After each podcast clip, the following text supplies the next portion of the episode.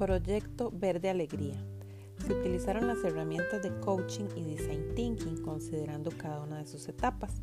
Como primer paso tenemos empatizar, que eh, incluimos el que queremos. El plantear y generar hábitos de crecimiento personal que contribuyan a la formación y a lograr una mejor calidad de vida, adicionalmente generando ingresos. Como segundo paso o proceso tenemos definir la realidad o situación.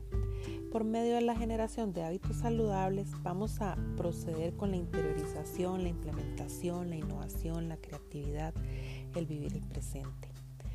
Como tercer punto o paso tenemos el idear. Surge la idea del proyecto personal que va a contribuir a nivel de crecimiento individual y también a la generación de ingresos. Considera esta etapa un proceso de introspección, disfrutando el hacer.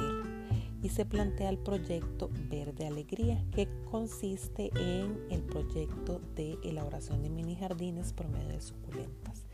Este proyecto va a permitir tener una terapia individual de meditación que además va a considerar las necesidades, gustos y preferencias de las personas o clientes a las que va a destinar el producto, transformando la idea del proyecto Verde Alegría por medio de la creación de eh, mini jardines.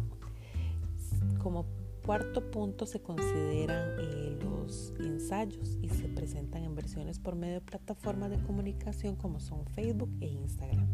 Esto para lograr la atracción de los clientes. Y como último punto de la utilización de estas herramientas tenemos el testear.